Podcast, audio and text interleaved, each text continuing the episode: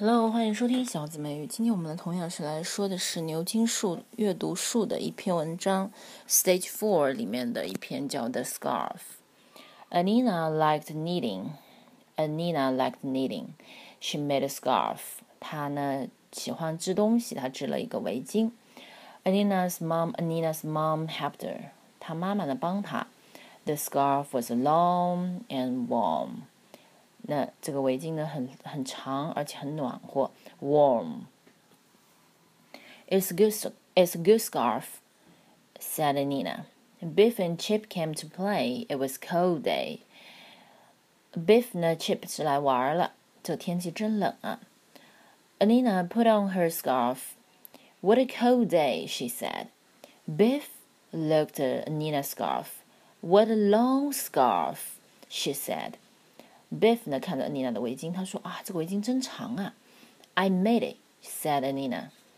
Anneena 说：“是我织的。”I couldn't stop knitting，啊，我织的停不下来了。The children went to the park. They went to the pond. 孩子们就去了公园，他们去了池塘。The pond was frozen. It had ice on it. 呃，池塘呢冻上了，有冰在上面。Some children ran up they pull Anina's scarf. 有些小孩就跳起来了，他们就要去扯这个 Anina Anina 的围巾。Stop it! shouted Nina. Stop it! shouted Nina's mom. Anina 和她的妈妈呢，就他们停下来，别这样，别扯我的围巾。A boy went on the ice.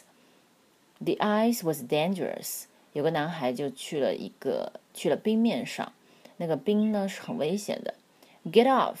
shouted Anneena's mom. The ice is not safe. He 跟他说，赶快回来，不要上去了。嗯，这个冰啊，这个冰面是不安全的。Anneena's mom couldn't get the boy. She couldn't go on the ice. 这个 Anneena 的妈妈呢，她是不能把这个男孩抓回来，而且她也不能走到冰面上去，因为冰面上很危险。Everyone was frightened. Help! shouted the boy. 每个人都很害怕，救命啊！那男生就在那叫。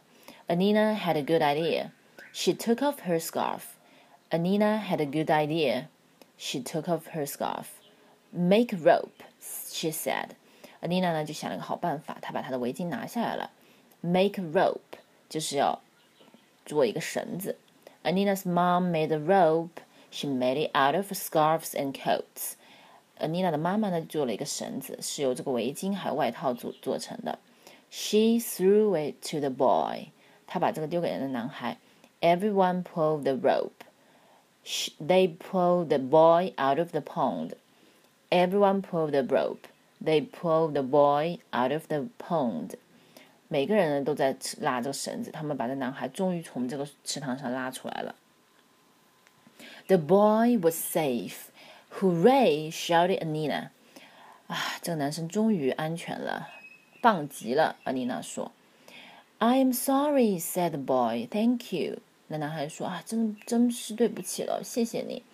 Ice is dangerous. Ice is dangerous. Dangerous, said Anneena.